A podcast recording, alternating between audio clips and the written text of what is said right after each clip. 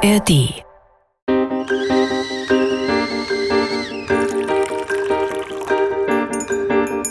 Tee mit Warum? Der Philosophie-Podcast von NDR Kultur. Also ich gehörte zu jenen, die in der letzten Reihe saßen, sich nie gemeldet haben. Und die Stoiker, die sind gerade hochaktuell. Also anscheinend ist es etwas, was den Menschen Sicherheit gibt. Mit Denise Bay und Sebastian Friedrich. Die Frage heute. Fühlst du dich sicher? Welchen Becher nimmst du? Äh, ich glaube, ich nehme den hier. Danke. Der liegt sehr gut in der Hand. Ich nehme, glaube ich, den gelben. Und ich nehme diesen Kräutertee. Mm. Ich bin Denise, ich bin Schauspielerin und in meiner Arbeit als Schauspielerin sehe ich mich immer neuen anderen Geschichten ausgesetzt und neuen Biografien. Die Figuren, die ich spiele, die haben eine andere Lebensrealität als ich und dennoch muss ich nachvollziehen können und möchte nachvollziehen können, warum sie auf bestimmte Art und Weise reagieren und mich in dieser Geschichte und in der Figur wiederfinden. Und um das verstehen zu können, helfen mir auch philosophische Fragen. Ich bin Sebastian, Sebastian Friedrich, Investigativjournalist und politischer Autor.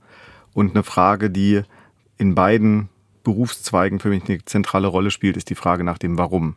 Also warum macht jemand etwas? Warum äh, gibt es ein gewisses Fehlverhalten? Welchen tieferen Sinn hat dieses Fehlverhalten? Vielleicht auch das Vertuschen. Und auf einer allgemeineren Ebene, Warum ist die Gesellschaft so, wie sie ist? Warum gibt es Unterdrückung, Ungleichheit? Welchen Sinn hat das wiederum?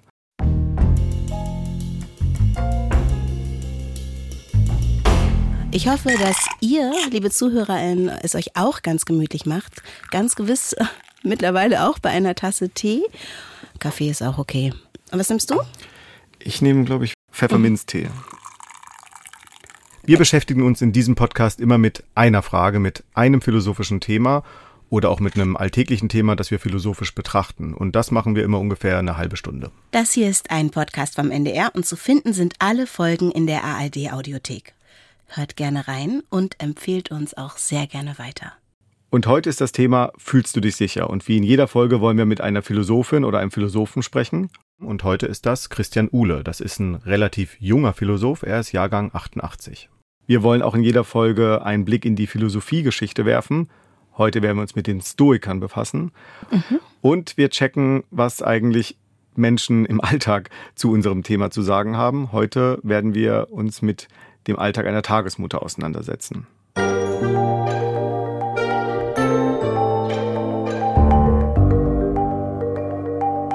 Gibt es Situationen, in denen du dich besonders unsicher fühlst? Ja, jetzt heute. Also obwohl wir uns ja schon kennengelernt haben, bin ich auf einmal wieder ein bisschen aufgeregt. Es sind manchmal Situationen, die mein Alltagsleben betreffen. Hm. Kennst du dieses Gefühl der Unsicherheit selber auch in deinem Alltag? Ja, also sehr. Yeah? Ich bin eigentlich ständig unsicher. Yeah. Also als ich mit dem Studium angefangen habe, war ich extrem unsicher, so die ganzen ersten Semester eigentlich. Also ich gehörte zu jenen, die in der letzten Reihe saßen, sich nie gemeldet haben, weil die Hochschule für mich so ein unsicherer Ort war. Es war zum ersten Mal, dass ich sowas von innen gesehen habe. Ich war auch der Erste in der Familie, der zum ersten Mal in so einer Hochschule sich aufgehalten hat. Und für mich war eigentlich dann das wirklich bis zum Schluss des Studiums war für mich völlig klar, dass ich hier eigentlich falsch bin und dass das hier irgendwie ein Fehler ist, dass ich hier gelandet bin und irgendwann kommt es raus. Ja. Und das war dann erst mit ähm, Vergabe des Diploms, das auch tatsächlich relativ gut war, ähm, war dann diese, dieses, dieses Gefühl beendet, diese Unsicherheit, fehlenden Intellekt oder so zu haben. Ich glaube, das ist auf jeden Fall ein Ort, wo ich mich sicher fühle, wenn es Menschen gibt, bei denen ich mich geborgen fühle und das Gefühl habe, ich kann sein, wie ich bin. Aber es gibt auch manchmal den Moment, dass ich über mich selbst hinauswachse, dass ich auf einmal in einem Raum bin, wo jetzt alles ganz, ganz neu ist für mich, an einem Set zum Beispiel, wo ich dann als Schauspielerin hingehe und etwas spielen soll. Und ich kenne niemanden, aber ich habe zum Beispiel diese Figur, mit der ich dann da reingehen kann und die ist vielleicht ganz selbstbewusst. Und die ist natürlich auch aus mir heraus geboren und die ist Teil von mir. Und die kann dann auf einmal Dinge, die ich vielleicht als Denise nicht kann. Und die hilft mir dann auch so selbstbewusster zu sein. Das ist total interessant, weil du bist ja dann, du nimmst ja dann eine andere Rolle ein, aber dass du dann eine Stärke aus dieser Figur beziehst, das äh, also du selbst dann diese Stärke beziehst, das ist ein sehr interessanter das Effekt. Das passiert aber übrigens auch umgekehrt. Ich hatte schon mhm. Theaterproduktionen, in denen ich wirklich zu jeder Probe angstbelastet gegangen bin und wo ich auch dann rausgegangen bin aus den Vorstellungen und richtig am Boden war und mich gar nicht sicher gefühlt habe. Und dann erst später rausgefunden habe, das bin ja gar nicht ich, das ist die Figur. Was sagt die Philosophie? Wir haben in dieser Kategorie einen Gesprächspartner und das ist Christian Uhle. Hallo Christian. Hallo. Du hast geforscht zu Transformationsprozessen von Gesellschaft und du hast ähm, gerade ein Buch veröffentlicht, das sich mit so einer ganz kleinen Frage beschäftigt, nämlich mit wozu das alles eine philosophische Reise zum Sinn des Lebens. Also natürlich nicht eine kleine Frage, sondern wahrscheinlich die größte, die es gibt. Erschien beim S. Fischer Verlag. Die Sicherheit oder auch die Unsicherheit, ist das eigentlich aus deiner Sicht eine im engeren Sinn philosophische Frage? Also man kann sie philosophisch anschauen. Es gibt ja auch so eine Art existenzielle Sicherheit. Also ein Gefühl, in der Welt zu Hause zu sein, aufgehoben zu sein, sich im eigenen Dasein vertraut und sicher zu fühlen. Und ähm, damit sind wir natürlich mitten in einer ganz existenziellen Ebene angelangt. Und die Frage ist, ja, wie kann sowas hergestellt werden, aber auch natürlich, was erschüttert das? Wieso warst du dir so sicher, diese Fragen, na, diesen Fragen nachgehen zu wollen und ein Buch zu schreiben? die musste ich natürlich auch immer wieder neu erringen, diese Sicherheit. Ähm, was mich da einfach getragen hat, ist, dass mit jeder weiteren Beschäftigung mit diesem Thema sich für mich immer wieder so neue Räume eröffnet haben und ich immer wieder neue Facetten daran entdeckt habe. Also am Anfang zum Beispiel habe ich mich dem Thema ja auf so einer ganz klassischen philosophischen Ebene genähert, die Gleichgültigkeit des Universums, warum sind wir hier? Und das sind auch heute noch Facetten, die auch ganz stark in dem Buch drin sind. Aber es sind auch weitere dazugekommen, weil ich verstanden habe, dass Sinnzweifel heute nicht nur deshalb entstehen, weil Menschen in die Sterne gucken oder wegen der eigenen Vergänglichkeit, sondern häufig mitten im Alltag, vor allen Dingen am Arbeitsplatz. Gibt es einen Zusammenhang zwischen Unsicherheit und der Sinnfrage? Also stellen wir uns stärker die Sinnfrage, wenn wir in unsicheren Zeiten leben? Also da gibt's total ein Verhältnis, ne? Und eine Sache möchte ich sagen, ja, das Sinn ist kein Gefühl. Also im Gegensatz zu Freude zum Beispiel ist ein Gefühl. Ja, Sinn ist kein Gefühl, sondern Sinn ist eher der Boden, auf dem wir durch das Leben gehen. Und das insofern, wenn Sinn da ist, dann ist das was ganz Selbstverständliches, etwas ganz Alltägliches. Das ereignet sich jeden Tag immer wieder aufs Neue und wir nehmen das eben kaum wahr. Wir denken auch nicht groß darüber nach. Ich meine, wie oft habt ihr heute schon über den Boden nachgedacht, auf dem ihr gerade steht und dass der so sicher ist und nicht, ihr nicht in die Erde fallt? Ja, das ist kein Thema für uns. Erst wenn dieser Boden zu wanken beginnt, ja, erst dann, wenn Sinn brüchig wird, dann wird Sinn wirklich zum Thema und dann spüren wir erst, was das eigentlich für eine wahnsinnige Bedeutung in unserem Leben hat. Und ist Sicherheit ein Gefühl? Also Sicherheit, also es kann, es, es gibt ein Gefühl, sich in der Welt sicher zu fühlen oder in der Welt zu Hause zu fühlen. Ja, und das hängt damit zusammen, zum Beispiel, dass wir der Welt einen narrativen Sinn abgewinnen können, wie ich das nenne. Narrativ insofern, also Narrativ, Narration, das heißt Geschichten, ja, das ist so eine Art und Weise, die Welt zu deuten indem wir die Welt um uns herum deuten. Also indem zum Beispiel dieses Ding, in das ihr gerade reinsprecht, indem ihr das als Mikrofon versteht, ja, auch wenn ihr vielleicht, weiß ich nicht, dieses konkrete Mikrofon noch nie vorher gesehen habt, könnt ihr das ja einordnen. Und ihr fühlt euch zu Hause in dieser Situation, ihr wisst, wie man damit umgeht. Ihr wisst, da spreche ich rein. Das ist kein merkwürdiger Gegenstand, der mich irritiert. Und genau diese Deutung von Welt hat also eine Doppelfunktion. Erstens eine praktische Funktion. Wir können was damit anfangen, wir wissen, was, wie wir damit umgehen, wir wissen, was wir mit einem Stuhl machen, nämlich draufsetzen etc. Und zweitens eine emotionale Sicherheit. Ja, das Gefühl eben, dass das mir alles nicht so fremd ist und mich insofern nicht irritiert. Und dieser narrative Sinn, der kann eben bröckeln. Und wenn die Welt um uns herum Brüche bekommt, ja, das kann entweder auf einer weltpolitischen Bühne sein oder auch ganz privat, weil eine Beziehung oder eine lange Freundschaft plötzlich gefährdet ist. Wenn das Brüche bekommt, dann verlieren wir zwar nicht unsere Sprache, dass wir plötzlich nicht mehr wissen, was ein Tisch ist, aber ein Stück weit wird die Welt für uns unlesbar wie Bloomberg das bezeichnet. Ja, sie wird ein bisschen sie beginnt sich uns zu entziehen. Und in dem Moment ist natürlich auch die eigene Sicherheit ein Stück weit gefährdet. Und insofern ist auch dieser dieser narrative Sinn etwas, das immer wieder neu errungen werden muss, dass wir immer, das ist nicht etwas, das wir einmal haben und dann bis zum Lebensende so jetzt habe ich's ja, sondern etwas, das wir immer wieder neu erringen müssen. Und dann, um noch auf, ganz kurz auf den zweiten Aspekt einzugehen, das ist ja jetzt immer noch relativ kopflastig, was ich sage. Und wir sind auch wir sind sprachliche Wesen, wir sind Kopfwesen, insofern brauchen wir auch diese Art von Sinn. Aber wir sind auch körperliche Wesen. Und das wird vor allen Dingen in der Philosophie oft vergessen. Dass innere Sicherheit natürlich auch etwas damit zu tun hat, dass ich mich in meinem eigenen Körper sicher fühle. Ja, denn von Harari stammt der sehr schöne Satz, wer sich in seinem Körper nicht zu Hause fühlt, wird sich auch in dieser Welt nirgends zu Hause fühlen können. Und das kann man eben auch auf Sicherheit ummünzen, ja. Und insofern ähm, gibt es da also verschiedene Ebenen, die zusammenspielen, sowohl so eine etwas ähm, ja kognitiv intellektuellere Ebene äh, wie auch eben so eine körperliche Ebene. Wann beschäftigen sich denn Menschen mit der Sinnfrage? Ist es eher, wenn es ihnen besonders gut geht oder ist es eher das Gegenteil, also wenn es ihnen besonders schlecht geht? Generell gibt es ein Missverständnis, nämlich das Missverständnis, dass die Suche nach Sinn ein Luxusproblem ist. Ähm, da, warum dieses Missverständnis so weit verbreitet ist, das hängt unter anderem mit dieser Bedürfnispyramide von Maslow zusammen, die relativ bekannt ist, die letztlich davon ausgeht, erst dann, wenn alle meine anderen Bedürfnisse befriedigt sind, werden solche ja, höheren, in Anführungszeichen, Bedürfnisse wie nach Selbstverwirklichung zum Thema. Wir sehen aber, dass die Suche nach Sinn eine Menschheitsfrage ist. Und wir sehen auch, dass Menschen gerade in schwierigen existenziellen Notsituationen mit Sinnfragen konfrontiert werden. Also gerade nicht in Luxussituationen. Die Sinnfrage kann sich einfach in unterschiedlichen Facetten und von unterschiedlichen Seiten zeigen. Und ähm, die eine Seite ist eben dann, wenn man mit sehr viel Leid konfrontiert ist, auch das sind Sinnfragen.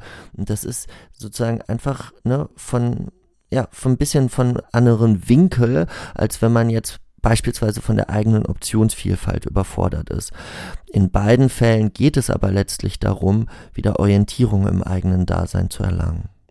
Insofern die Sinnfrage ist etwas, das eben nichts abstraktes, intellektuelles, philosophisches ist, sondern Sinn ist etwas, das ich glaube uns alle auf die eine oder andere Art und Weise bewegt. Und die Aufgabe der Philosophie und meine Aufgabe beim Schreiben dieses Buches sah ich also auch vor allen Dingen darin, eine Philosophie zu entwickeln, die genau dem gerecht wird, die an dieser Alltäglichkeit auch andockt und eben keine abstrakte Elfenbeinturmphilosophie ist. Weil dann kann Philosophie auch bereichernd sein und dann kann sie uns neue Perspektiven auf das eigene Leben eröffnen, die uns helfen, uns im eigenen Dasein zu orientieren. Ja, vielen Dank, Christian. Das war Christian Uhle, Philosoph aus Berlin.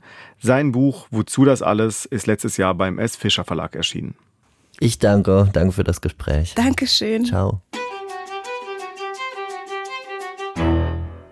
Zum Glück haben wir diesen Tee, weil dann kann man erstmal zu diesem ja, Tee komm, greifen und einen Schluck, einen Schluck nehmen. Tee nehmen. Wenn du dich in eine neue Rolle reinversetzen musst, hast du da auch erstmal Momente der Unsicherheit, mit denen du zu kämpfen hast? Ja, immer. Ehrlich gesagt glaube ich, dass es problematisch ist, wenn man nicht unsicher ist, wenn man sich Dingen annähert, die einem wichtig sind. Also, weil man, wenn man sich zu sicher ist, dann nimmt man ja alles vorweg und es kann sich nichts mehr entwickeln. Aber wie ist das? Also du hast ja dann so eine Rolle, in der du, mit der du dich wahrscheinlich äh, mehrere Wochen, teilweise auch äh, Monate und Jahre auseinandersetzt. Beim Drehen hat man manchmal Pech und dann haben wir nur eine Woche. Ach wirklich, ja? ja. Okay, aber wenn du dich jetzt für eine Hauptrolle oder für eine große mhm. Rolle und so vorbereitest, kommt dann nach einer Weile das Gefühl von einer Sicherheit, so ah, jetzt habe ich die, die Figur verstanden und so, oder ähm, bleibt immer so ein Ticken Unsicherheit? Ja, das ist ja der Trick. Manchmal passiert dann der Moment, dass man so denkt, jetzt habe ich's Und dann ist aber alles wieder dahin. Ich glaube, das kennen alle, die auch Theater spielen. In den Endproben denkt man so, Mensch, irgendwie waren wir doch gerade schon so weit und wir hatten es und haben das, haben es zusammengeflickt und dann kurz vorher denkt man, ich weiß halt wirklich doch gar noch gar nichts darüber und eigentlich brauche ich jetzt nochmal acht Wochen Probenzeit. Und so ist das immer. Also, es ist ein bisschen unsicheres Terrain für immer, immer wackeliger Boden. Ich finde das interessant, weil das, was du sagst, das, genau das kenne ich. Ich bin zwar kein Schauspieler, aber wenn ich an so einer längeren Recherche sitze, also manchmal wirklich so drei, vier, fünf Monate, mhm. da weiß ich mittlerweile ungefähr meistens so zwei Wochen oder sowas vor der Veröffentlichung, sitze ich da am Schreibtisch und denke, oh, was habe ich hier gemacht? Ist das überhaupt irgendwie eine Geschichte, die irgendjemand interessiert? Ist das überhaupt relevant? Habe ich mich irgendwie nicht vertan irgendwo? Ja. Und am Anfang hat mich das mehrere Tage dann auch in den Schlaf gebracht. Ich war äh, völlig fertig und wusste gar nicht, oh Gott, so will ich diesen Job überhaupt weitermachen. Mittlerweile kann ich damit umgehen. Ich weiß, ah ja, das ist jetzt diese Sache zwei Wochen vorher ungefähr. Jetzt denke ich kurz zwei Tage, dass es das Schlimmste ist, was ich jemals gemacht habe. Und nach drei Tagen ist wieder gut. Aber ich musste lernen, mit dieser Unsicherheit umzugehen. Also ich habe eine gewisse Sicherheit mit der Unsicherheit bekommen. Gerade hat Christian ja auch gesagt, der Sinn ist der Boden, auf dem wir gehen.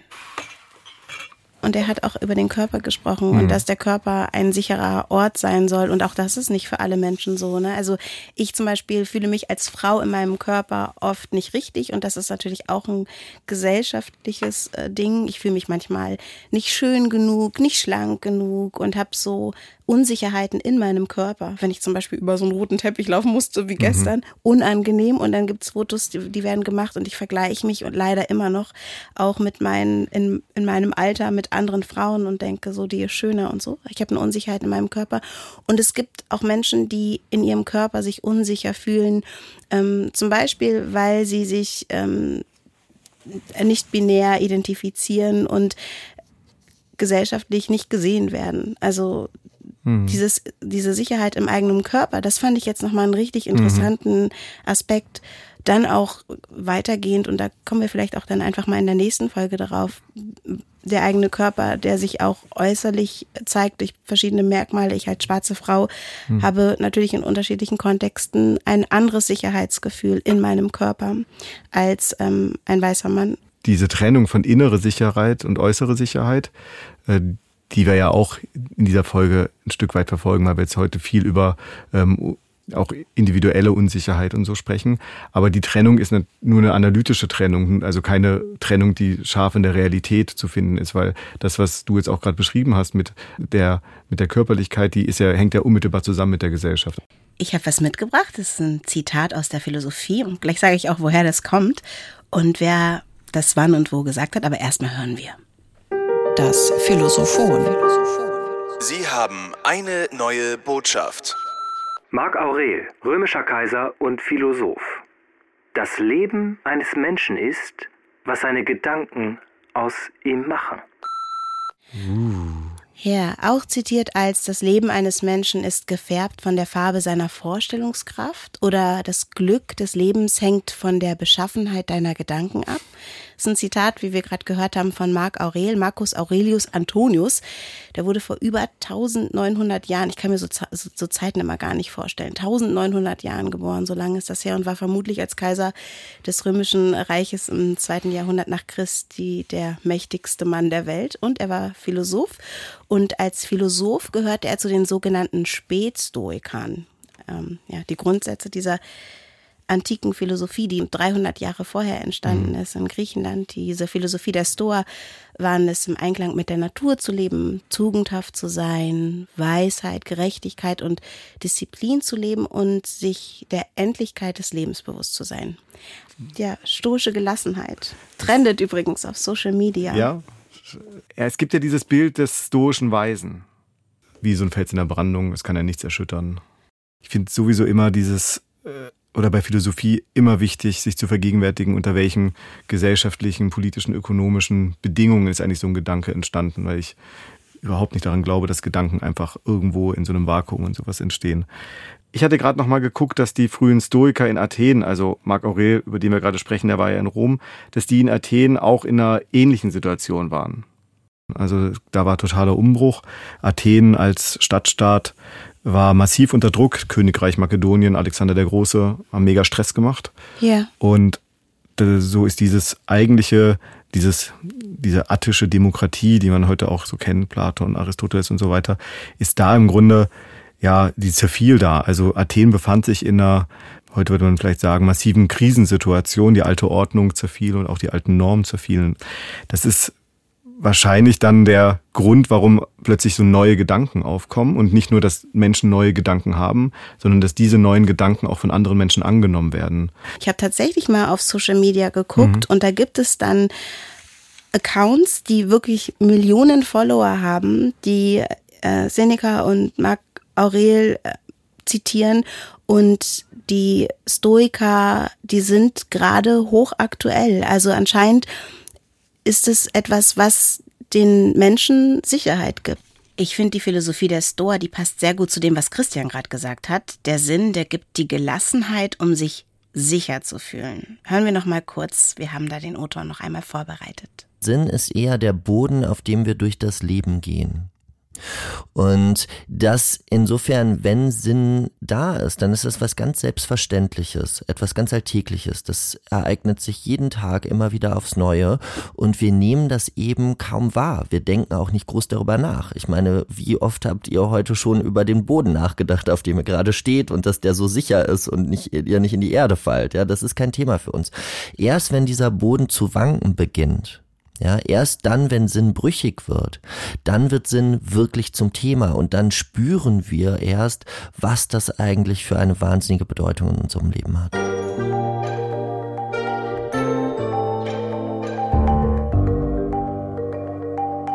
Hast du das Gefühl, dass dich dieses stoische Haltung, dass dich das oder dass uns das weiterbringt? Oder denkst du, das ist etwas, ähm, ja, wo man vielleicht sagen kann, da ist dann ja gar keine Bewegung mehr, wenn wir Übrigens, das muss ich noch mal ganz kurz einfügen. Ich glaube, Seneca war das, ich hoffe, dass das richtig ist. Ähm, der hat gesagt, auf die Frage, was er tun würde, wenn er sich durch den Verlust seines Wohlstands gezwungen sähe zu arbeiten, um seinen Lebensunterhalt zu verdienen, sagte er, er würde daraus kein Drama machen, er würde sich eben umbringen. Also.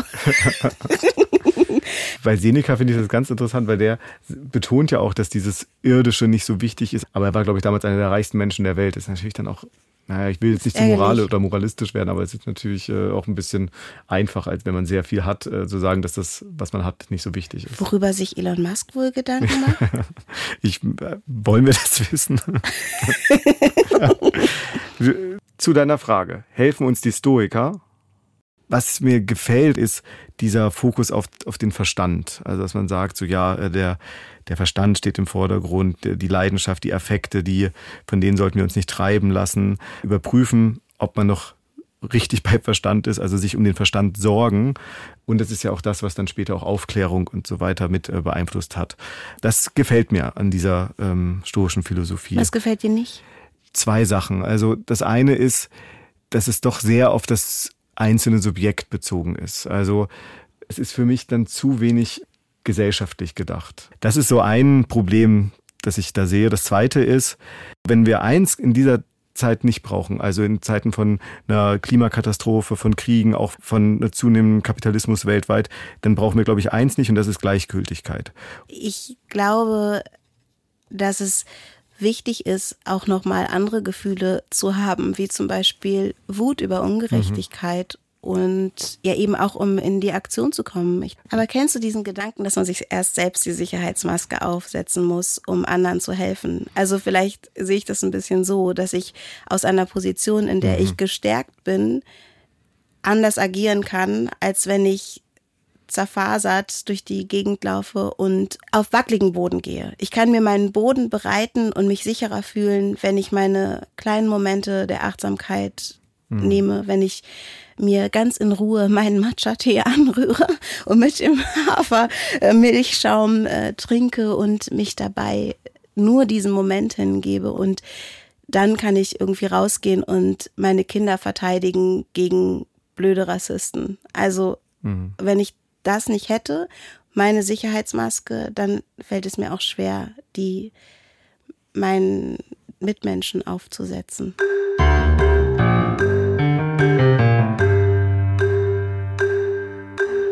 Wir wollen jetzt mal hören, wie ein Mensch aus einer ganz anderen Perspektive auf unsere Leitfrage guckt. Also unsere Leitfrage nochmal zur Erinnerung ist ja, fühlst du dich sicher? Die andere Seite. Mein Name ist Ruth. Äh, ich bin seit über 15 Jahren Tagesmutter und betreue Krippenkinder. Das heißt, sie sind zwischen 1 und dreieinhalb Jahre alt. Ich arbeite als Tagesmutter in einem Tagespflegezusammenschluss mit ähm, zwei oder einer Frau zusammen. Wie gibst du Kindern Sicherheit? Dafür sind zwei Komponenten sehr wichtig. Das eine ist die Verlässlichkeit und das andere die Struktur, also ein Tagesablauf. Ähm, die Verlässlichkeit wird äh, durch uns als Personen äh, dargestellt. Also wir sind immer wir beiden oder wir drei und ab und zu mal eine Vertretung, weil wir ja auch mal krank werden. Bei uns werden die Kinder morgens um acht angeliefert, abgegeben. Dann ist bis halb zehn ähm, freies Spiel, wo wir mit den Kindern Bücher angucken. Dann wird ein Morgenkreis gemacht, in dem die Kinder begrüßt werden. Dann singen wir zusammen.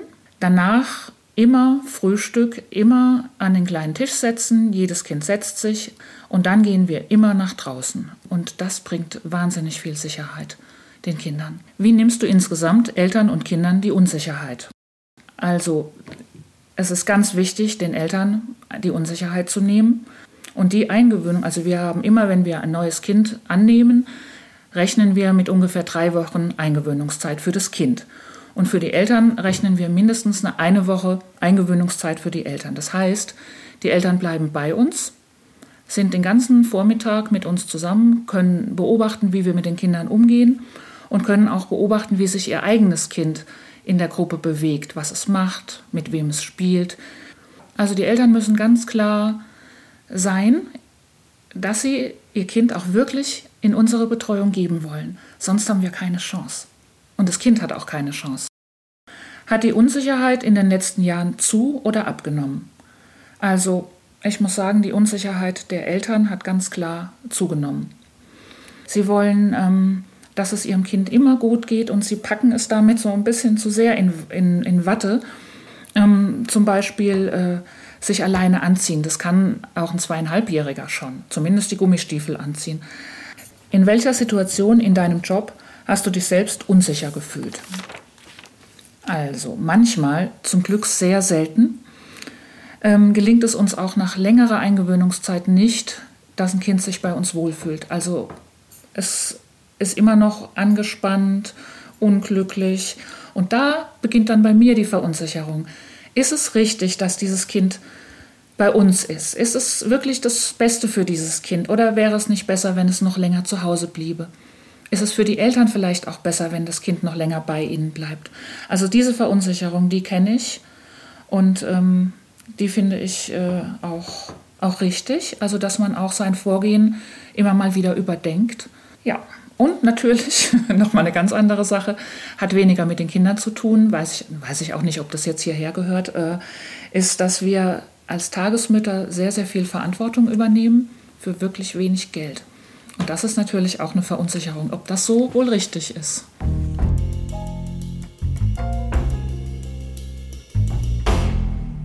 Wow, da steckt ja viel drin. Da steckt richtig viel drin. Ich fand es jetzt ganz schön wiederzuerkennen, dass Verlässlichkeit mhm. ein wichtiges Element ist für Sicherheit. Und darüber haben wir ganz zu Beginn auch schon mal gesprochen. Du hast da irgendwann mal gesagt, ja, das dass du dich sicherer gefühlt hast, sobald Menschen da waren, auf die du dich verlassen konntest. Also sobald du eingebettet warst in einem mhm. mit Personen, die verlässlich sind und wo du weißt, du bist da sicher. Also Verlässlichkeit, das fand ich einen mhm. wichtigen Aspekt. Aber auch in der Tagesstruktur die Verlässlichkeit. Genau. Also ähnlich wie wir hier diese Rubrik haben, die wir gerade gehört haben. Wir brauchen das auch. Wir brauchen unsere Tasse Tee und wir brauchen unsere Rubriken, damit wir eine Struktur haben und uns hier sicher fühlen können. Ja, auf einer allgemeineren Ebene, also es berührt jetzt ein sehr grundsätzliches Thema, was wir sicherlich auch mal behandeln werden, aber äh, auch das Ritual ist ja im Grunde nichts anderes. Ich fand auch interessant, was sie zum Punkt der Unsicherheit gesagt hat, also wie sie Unsicherheit nehmen kann. Und sie hatte betont, dass alle eine Eingewöhnung brauchen. Also die Kinder ohnehin, die Eltern. Mhm.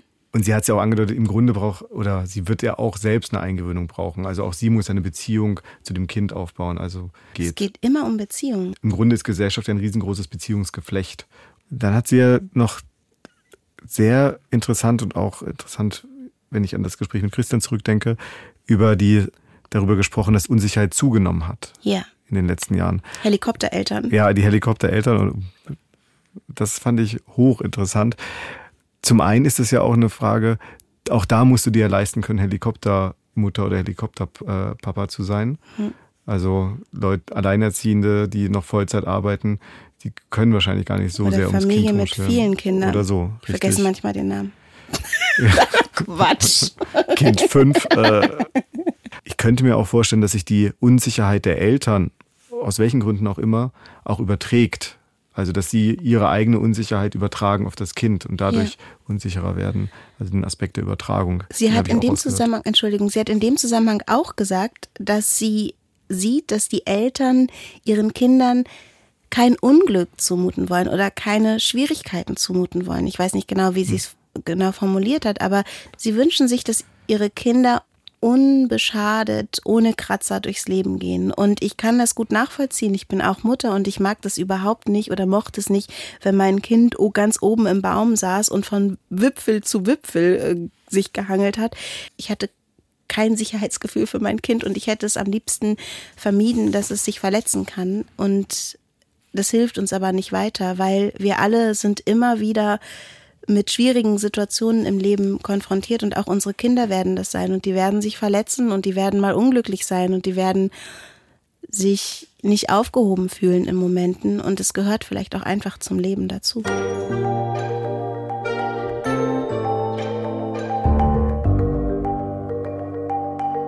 Denise, wir sind schon am Ende unserer ersten Folge. Ja, meine Tasse ist auch schon leer. Ich meine, ich habe ehrlich gesagt vergessen, dass ich Tee habe und jetzt ist der so ganz kalt. Ja, ich habe hab fleißig getrunken und es hat mir gut getan auf jeden Fall. Das war es halt erstmal mit dem Thema Sicherheit, zumindest für diese Folge, weil wir wollen ja noch weitere Folgen uns mit dem Thema auseinandersetzen. Mhm. Und das nächste Mal werden wir uns, ich sage es heimlich, endlich mit der Gesellschaft näher befassen, mit der Frage von Sicherheit und Gesellschaft.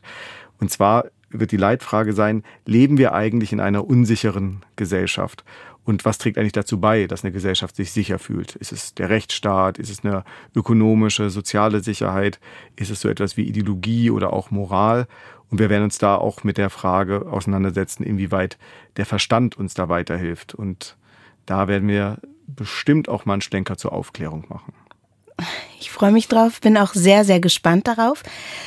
Wenn ihr schreiben wollt, was ihr gut fandet an dieser Folge und was nicht, dann macht es gerne unter t-mit-warum@ndr.de. In einem Wort ist das t mit warum@ndr.de. Und zu finden sind alle Folgen in der ARD Audiothek. Hört gerne rein und empfehlt uns auch sehr gerne weiter. Aber zum Schluss gibt es jetzt noch ein schlaues philosophisches Zitat. Mhm. Danke. Tschüss. Tschüss. Der Zitatomat.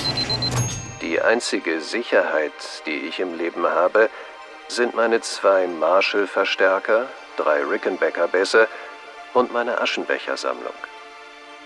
Lemmy Kilmister, britischer Rockmusiker der Band Motorhead.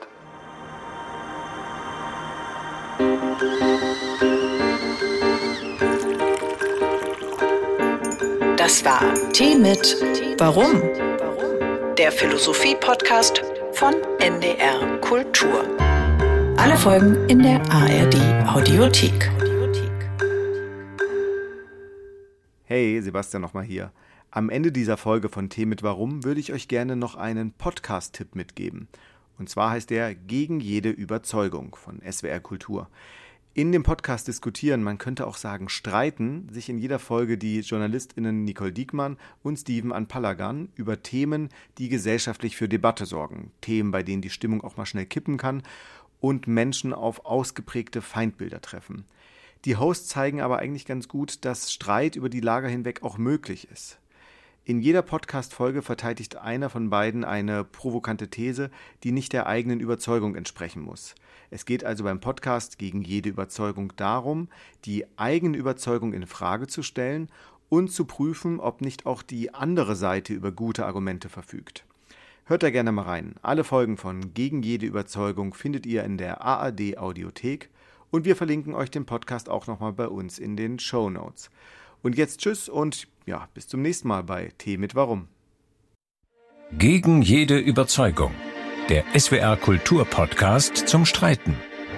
Mit Nicole Diekmann und Steven Anpalagan. Hallo und herzlich willkommen zu Gegen jede Überzeugung. Hier sind Nicole Diekmann und Steven Anpalagan. Wir diskutieren Themen, über die sich teilweise erbittert gestritten wird. Zu Hause, am Stammtisch, in der Gesellschaft. Man kann streiten, man muss sich aber nicht zerstreiten. Und deswegen argumentieren wir im Zweifel auch gegen unsere eigene Überzeugung. Man könnte sogar sagen, gegen jede Überzeugung. Und dass es für fast jede Position gute Argumente gibt. Wir diskutieren unter anderem über die Nennung der Herkunft von Tatverdächtigen, über die Streichung des Abtreibungsparagraphen und über die Legalisierung von Cannabis. Den Podcast findet ihr in der ARD Audiothek, bei SWR Kultur oder überall dort, wo ihr eure Podcasts herbekommt. Wir freuen uns auf euch und hoffen, euch gefällt's. Ciao.